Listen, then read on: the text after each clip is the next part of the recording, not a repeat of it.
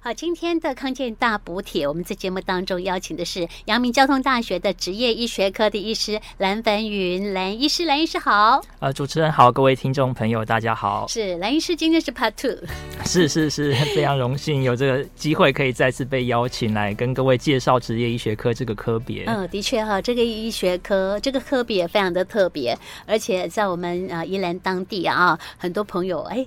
甚至都不知道说，呃，劳工朋友啊，在工作的呃场合里，或者是工作的项目里，哈，如果有产生一些职业方面的危害的话，我们可以寻求职业医学科的协助，哈。是的，是的，我也要特别谢谢主持人，因为从上次节目播出之后，当天下午就有一位呃听众朋友就来挂我的门诊，那也帮他呃去厘清了他的生病跟工作相关性，哦，那我想很。很谢谢各位各位节目有这个机会，可以让广大宜兰的一个听众可以了解我们科还有我们的服务内容。是是好，所以我相信就如同我刚刚所说的，真的很多人不知道哈。哦，原来我的受伤来自于我工作方面的呃，不管是内容了，或者是时间了哈，呃，或者是工时的问题所产生的一些身体的危害，不管是身体的或者是心理方面的呃各方面的一个危害，其实我们是希望说呃，透过这个诊间。我们透过蓝医师的说明，然后甚至我们整个的企业界，呃，在这个工作的场合当中，也可以把呃他们应该有的一些环境硬体啊、软体的部分来做一些的加强，让我们的员工在这边工作哈，会非常的健康，也非常的如意哈。这样就是一个幸福企业必备的条件了。是的，是的。所以今天要来跟各位听众朋友介绍的，其实就是出了诊间之后，我们职业医学科还可以服务的范围哈。对对对，是。对，那出了诊间。就是要进入到工厂或者是公司里头检视一下，说我们这整个的公司对于员工友善的状态如何？确实，确实。那我想可以从一个例子开始做一个说明。好，那其实我们进到工厂有一部分是我们在门诊接触到的一个病患，我们对于他工作内容并不了解，或是他的工作形态并不了解哦，所以我们其实就会需要进到工作现场去了解他工作内容。我想举个例子来说好了，其实之前在门诊上面。有一位是呃货货柜车的一个驾驶哈，那他进来诊间的时候就带着这个护颈的一个颈圈哦，哦，他刚刚手术完，是是，他颈部刚动完手术。蓝医师，这是在美国的吗？美国的案例还是在我们？这是在台湾哈，对，哦，在当时候我在成大医院服务的时候，是是是，为什么他来找您呢？对，他就是货柜车的驾驶，然后他颈椎的椎间盘突出之后，呃，动了手术。暂时没有办法回去上班，然后会担心自己这段时间没有收入，所以来问问看能不能争取劳保相关的一个权益。是是哈，是。哎，那为什么一般来讲，你说货柜车的司机啊，是哈，他不是伤到应该是腰椎吗？他这位货柜车的司机，他为什么伤到的是颈椎的部分呢？是是是，主持人这个问题非常好哈，因为我们当时候也怀疑，因为驾驶绝大部分都是腰方面的问题。嗯，那那时候我们就很好奇，然后去查了一下全世界文文献并没有任何的报道讲到说货柜车货柜车驾驶跟颈椎的椎间盘突出之间的关系。但是这个病患哈，他讲了一件很有呃很有呃不能说很有趣了，但是又引起我们注意的一个现象，就是他说呃货柜车哈，他每次去港口载货柜的时候，那个货柜从天车的驾驶将天车把它从呃货柜。那个货轮上面夹上来放到货柜车上的时候，因为完全是凭肉眼跟经验，所以它必须要试很多次。那几十吨的货柜哈，就放在货柜车的一个后面的车斗的地方，然后如果对不准，就要再拿起来，然后再多次很多次。那这个几十吨的一个重量哈，大家可以想象一下，每次放下去的时候，前面的驾驶舱应该是会很大的一个震动哦，会叮当啊那样，是是是，咚觉得咚觉得那样啊，是刚贵啊对，那位司机就跟我们提到说，他其实每次去载货柜的时候，他头都会撞到车子车顶的天花板。嗯，怎么不跟老板说我要一点安全帽嘞？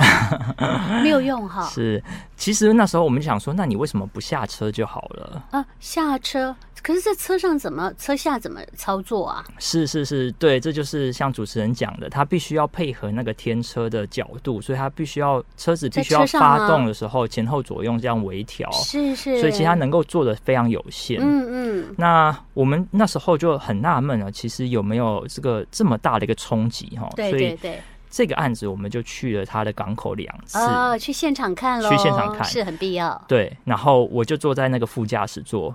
完全就像他讲的。那个货柜货柜车一下来的时候，就整个车会弹起来，是哦，就一直撞到车顶哦。确实，确实啊，咚咚，好，那他工作几年啦？他工作应该有二三十年哦，这样子啊，长期这样的受伤，对，造成颈部的问题。对啊，对啊，怎么不早一点发现这个问题？哈啊，听说听其他同事也一样有这样的问题。确实，确实，对他们公司那时候还有另外两位同事有同样的问题，然后再看他的结果，再决定要不要开刀，这样因为会影响到他们后面生计的问题。如果他开刀没办法上班，就有一段时间没有收入。嗯哼，那兰医师啊，你真的到现场去实测两次哈？那最后到底给这个劳工朋友什么样的帮助呢？帮他取得了呃这个职业伤害的补助吗？或者是什么样的呃工作的改善呢？是的，是的。后来我们就是觉得，因为当时候我们查了文献，全世界都没有报道嘛，所以我们就把这件事情发表在国际期刊上面，然后用那个国际期刊的发表去帮他们争取劳保。那后来都顺利争取到劳保在职灾相关的一个补偿，包括说他医疗费用的补偿，还有他工作没有办法工作这段时间的一个收入上面的补偿，这样。嗯哼哼。啊，那早就知道，就一定要来找你们就对了哈。是、对，因为呃，医师的部分可以针对他们的专业，还有他们呃各种不同的一些呃这个像过去的呃案例啦，或者一些经验值来做判断也。哎，你们有点律师的角色哦，帮他们那个寻求协助，以及呢，呃，寻求在呃公司的方面、资方的方面给予的一些的补助。是的，是劳保方面的呃，给他们劳保申请一些的给付，还是资方的部分都可以吗？其实按照劳基法的规定，劳保部分他们会给到他的一个保险额度的，一定有。但是如果他的一个投保金额是低于他平常的薪资的话，按照劳基法是应该要。这个中间差值的补偿是由雇主来负担，这样。后来都拿到了。是的，是的，哇，太棒了哈！而且 这也上了医学期刊，是吗？是是是，真的不容易，而且它是全世界的第一篇的报道，确实。啊，针对货柜车的司机他们在颈椎方面所受到的伤害的，哎，这样已经成为是案例了。是是，是。后面如果有类似的状况的话，他们要请求一些的协助是更加容易的。是的，哇，这个很棒的一个呃这个实例的说明哈。哎、嗯，那另外呢，呃，蓝医师是不是要特别针对除了说我们进入职场之外，然后我们呃这个职业的伤害与否，我们必须要进入到啊劳工的工作场所去进行临场的呃健康的服务以及评估。那我们实际上实务上呃可以分成哪些的部分来做检视呢？是，所以刚刚呃我前面提到那个案例，我们去到现场是为了去了解他的工作内容，对，因为他已经来我的门诊了。那另外一部分，我们有时候到事业单位工作现场，我们是要主动出击。在疾病还没发生的时候，我们就去避免它的发生啊，预防这件事情更重要。是，是，是好，怎么预防嘞？我我举个呃数据好了，在台湾没有相关的数据，但是在美国哈，他们估计每年因为工作上面的压力跟过重的负荷、过重的工作负荷所造成的死亡，将近十二万位哈。哇，全美国是是是，然后每年他们花在健呃，健康保险上面的医疗支出，哈，如果是因为这个工作上面的负荷跟工作压力所造成劳工健康的问题的一个健康支出，高达一千八百亿美金哦，嗯，这单位是美金，非常的惊人。所以这方面的费用都是劳工在支出的吗？都是还是保险公司在支出，哦、保险公司的支出。那以台湾、哦、庞大，对以台湾来说的话，全民健保不晓不晓得有多少是因为目前没有这个估计的数字啦，但是不晓得有多少是因为这个工作上面的一个环境，或者是工作上面的压力跟负荷所造成的这些医疗支出。我想这都是可以预防的。对对对，所以在可以预防的部分，可以啊避免后面这么多的一个庞大的支出哈。是这样的一个说法，对于资方应该是很有利的。是是是是，是。那所以。我们就会做了一些的像环境的检视的评估哈，以及呢人员的一些的面谈，去了解到说，呃，他在哪一方面的状况，我们是可以提供一些的改善服务的。是是是，那像主持人您讲的哈，我们在做预防上面，我们会针对环境做预防，还有针对人上面去做一个面谈。那我想讲一个危害控制的一个基本概念，然后我们如果知道一个东西有害。那我们第一件事情就是不要用它，就是消除这个危害。对。那有时候我们的制程上面不可能不要用某一样东西嘛。嗯。那你可不可以去找一个类似功能，但是它危害较低，或者是完全没有危害的东西来做一个呃这个替代品，替代品，没错没错，替代这个。所以第一件事情，我们如果可以不要用，我们就不要用，就那退而求其次，就是我们取代取代这个危害，是可以取代的部分，我们就取代。是是是，嗯、然后再来的话，有一个叫做工程改善的一个危害控制的方法。那我举一个大家比较熟知的例子，在疫情期间哈，大家都很熟。熟悉，你去买东西的时候，对面的收银员跟中你中间有一个透明的隔板，对，这就是所谓的一个工程或硬体上面的改善啊、哦。是。那在工厂上面的话，有时候我们会担心挥发性的有毒物质，所以会做一些通风或做一些排气的一个设备，这都是属于工程改善的部分。哎、哦，若戴面罩也算吗？也算工程的改善吗？不是，不是，比较属于后面的。哎，主持人，这个但这个是很重要的危害控制哈，这是在比较后面的。是是。在这中间还有一个叫做行政流程的改善。哦，中间还有一个行政流程。那行政流程的改善怎么怎么改嘞？行政流程改善最常见的就是教育训练啦，哈、哦，那再来就是呃，我人员的一个轮班，呃，工时上面的调整，还有人员在在工作内容上面的一个调整，嗯，这个都算是行政流程的改善的部分。是。另外，其实我也可以举个例子，刚刚都讲到疫情了哈，在疫情期间，大家很常听到一个词叫做社交距离，有一公尺以外，对，所以社交距离这个东西就是所谓的行政流程上面的改善啊，这样子。哎，那距离以外还有没有什么例子？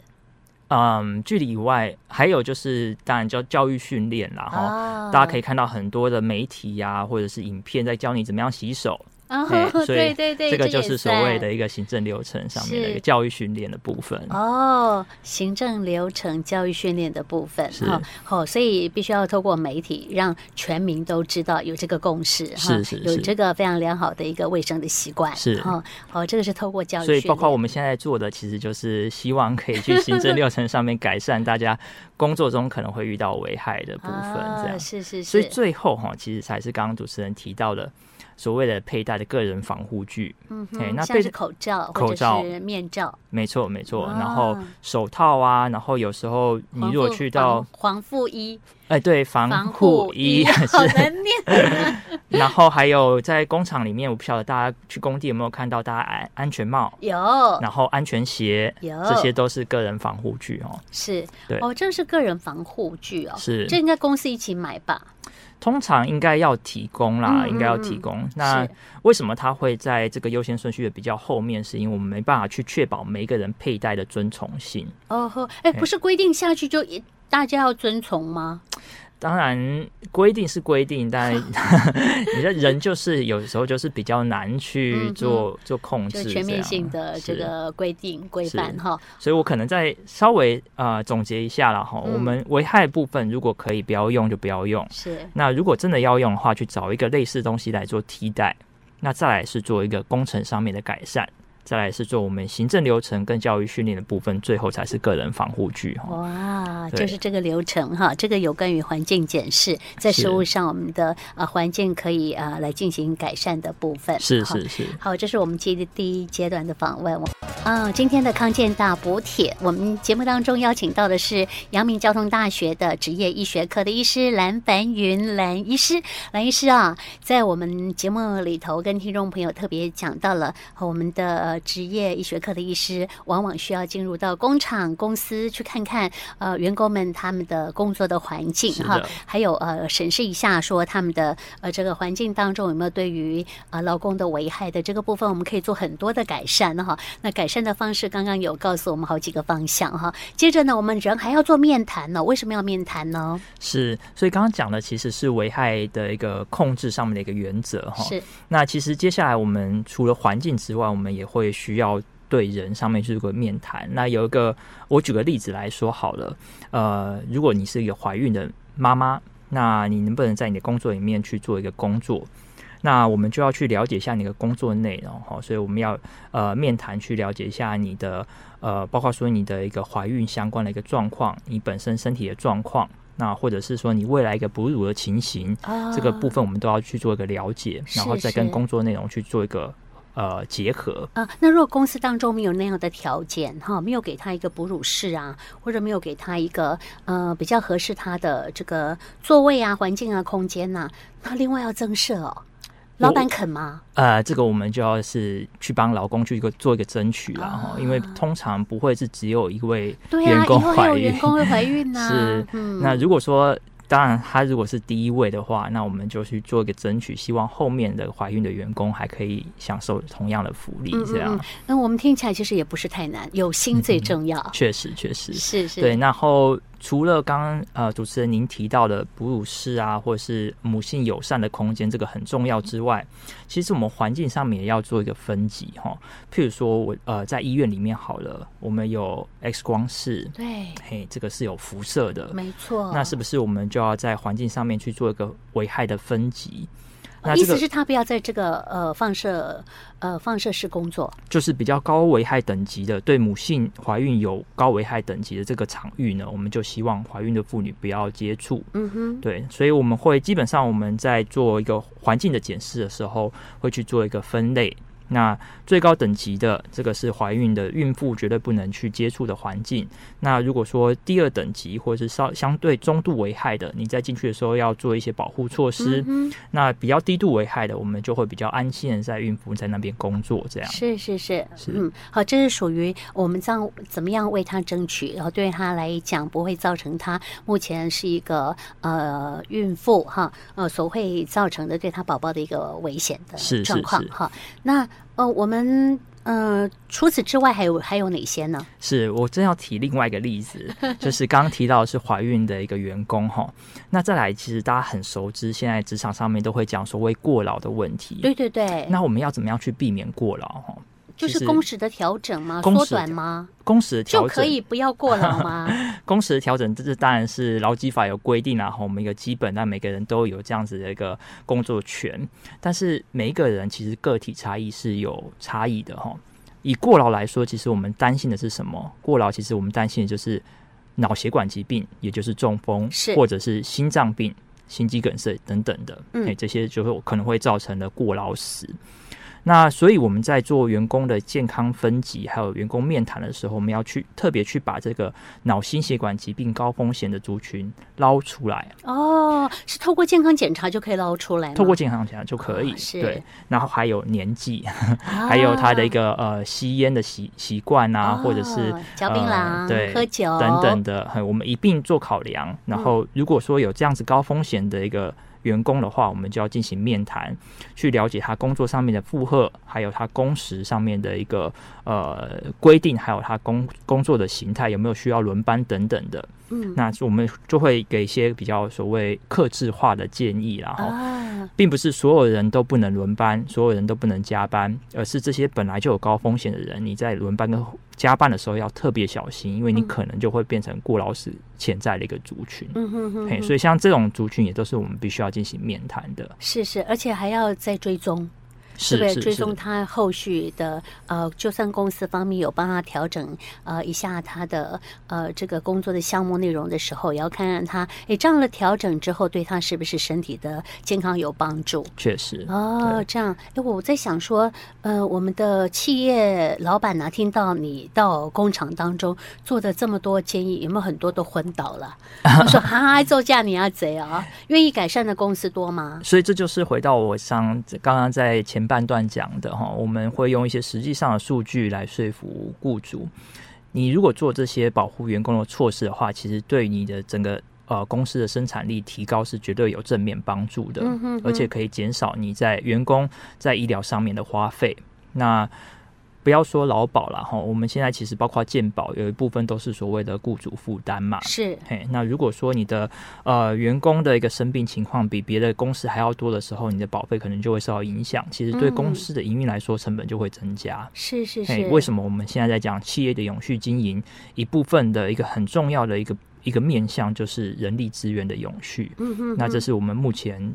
呃，为什么职业医学科在职场上面做这么努力推动的一个原因？这样，嗯哼，我想请问一下蓝医师哈，因为你自己本身有门诊的时间的安排哈，所以在你门诊的时间里面，劳工去到你的诊间之后，你会想要来到他的工厂来做一个审视哈？这个部分是不是要透过联络他的公司同意你才去？是是是，也不能强制的过去。当然当然，我们没有法律上里面的强制力哦，这样子哈哈，所以我觉得愿意让你们进去来帮。帮他们做一些辅导的这些的企业老板，我们给给他鼓励。没错，没错，真的是他是以员工的呃身心健康为他第一的药物。是是是是是哈。那我们有没有呃，在我们宜兰县有很多的这个呃机关呐、啊、或者公司，他们愿意接受你们的介入吗？我不知道目前的现况怎么样。按照法规的话，哎、欸，我我相信绝大部分的事业单位都是符合法规的。然后、嗯、按照法规的话，基本上五十人以上的一个事业单位，呃，如果有特别危害作业的话，就必须要聘请呃专门的医护人员来从事临场健康服务。那如果说是三百人以上，无论是什么样形态的一个。事业单位哈，你只要符合这个规模，就必须要有临床健康服务的医护人员，哎、嗯，这是法规的一个要求。所以我我相信绝大部分依兰县境内的都有，哎。按照对。理论上应该是都要有了，是是是哈好，所以那你在整间也相当忙碌了哈，因为你现在到哦，现在来到了阳明交通大学，不是很长一段时间是。好，所以渐渐的我们呃让听众朋友知道了什么叫做职业医学科，我们的蓝医师到底提供的服务的项目有哪些之后，我们就有渐渐越来越多的呃这个老公跟朋友他可能需要寻求您的协助哈，是我非常乐意，非常乐意，或者请你帮他们看诊呢。好，等等的这样的一个呃需求哈，所以这个部分呃，我们兰医师非常热忱的。如果朋友们你有需求的话，记得来看我们的诊哦。是，当然补充一下，除了劳工之外哈，如果事业单位有需要，我去现场去帮这个公司或工厂去做一个健检哈，不要说环境或是人的健检的话，我也都非常乐意。是是是，好，我们直接跟医医院挂号就可以了。是，好好好。那我们另外还有什么要补充的？我们大概还有一分钟的时间。嗯，那我大概也是在做一个宣传然后，因为职业医学科毕竟在宜兰地区，包括说我这一段时间在门诊上面，大家相对来说还是不熟悉哈。是。那所以，如果你怀疑你的疾病跟你的工作有任何关系，或者是你还没有生病，但是你觉得你的工作造成的压力已经。未来会对你的健康造成某些某些方面的影响的时候，都可以来找职业医学科。那或者你其实你本身是个事业单位的雇主，那你会担心说你的工作环境会不会对你的员工造成一些影响，或者是你。